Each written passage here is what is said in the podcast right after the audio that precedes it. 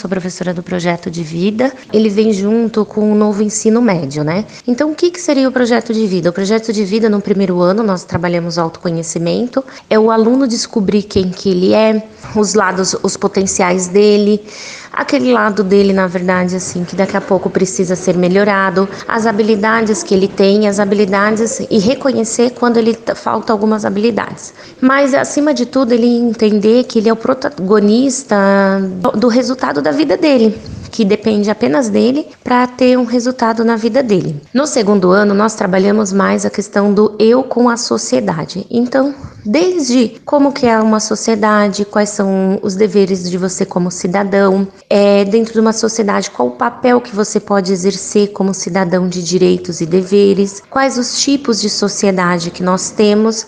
Então, são as duas partes, né? Então eu reconheço quem eu sou, eu reconheço a sociedade onde eu vivo e no último ano, que o ano que vem nós vamos ter os três anos do novo ensino médio, né? É, é eu no mercado de trabalho. Então são todas as profissões, toda aquela área que eu posso estar tá atuando como um ser individual e um ser coletivo. Qual é o resultado que eu posso estar tá tendo na área do trabalho, na área das profissões? O que que eu quero como ser individual exercer no ambiente social mais profissionalmente falando, que eu posso agregar para minha sociedade. Então, essas são as três etapas do projeto de vida no novo ensino médio. E aqui na nossa escola, na São, no São José, nós somos escola piloto, somos uma, uma das cinco escolas da nossa regional de Joaçaba.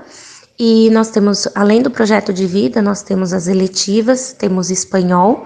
Nos primeiros anos tem, com a professora Samanta, nós temos a educação financeira. Nos segundos anos nós temos a professora Carolina Sommer, que ela dá educação, saúde, meio ambiente e sociedade. E o projeto de vida tem nos primeiros anos e nos segundos, né? O ano que vem vão ter nas três séries do novo ensino médio.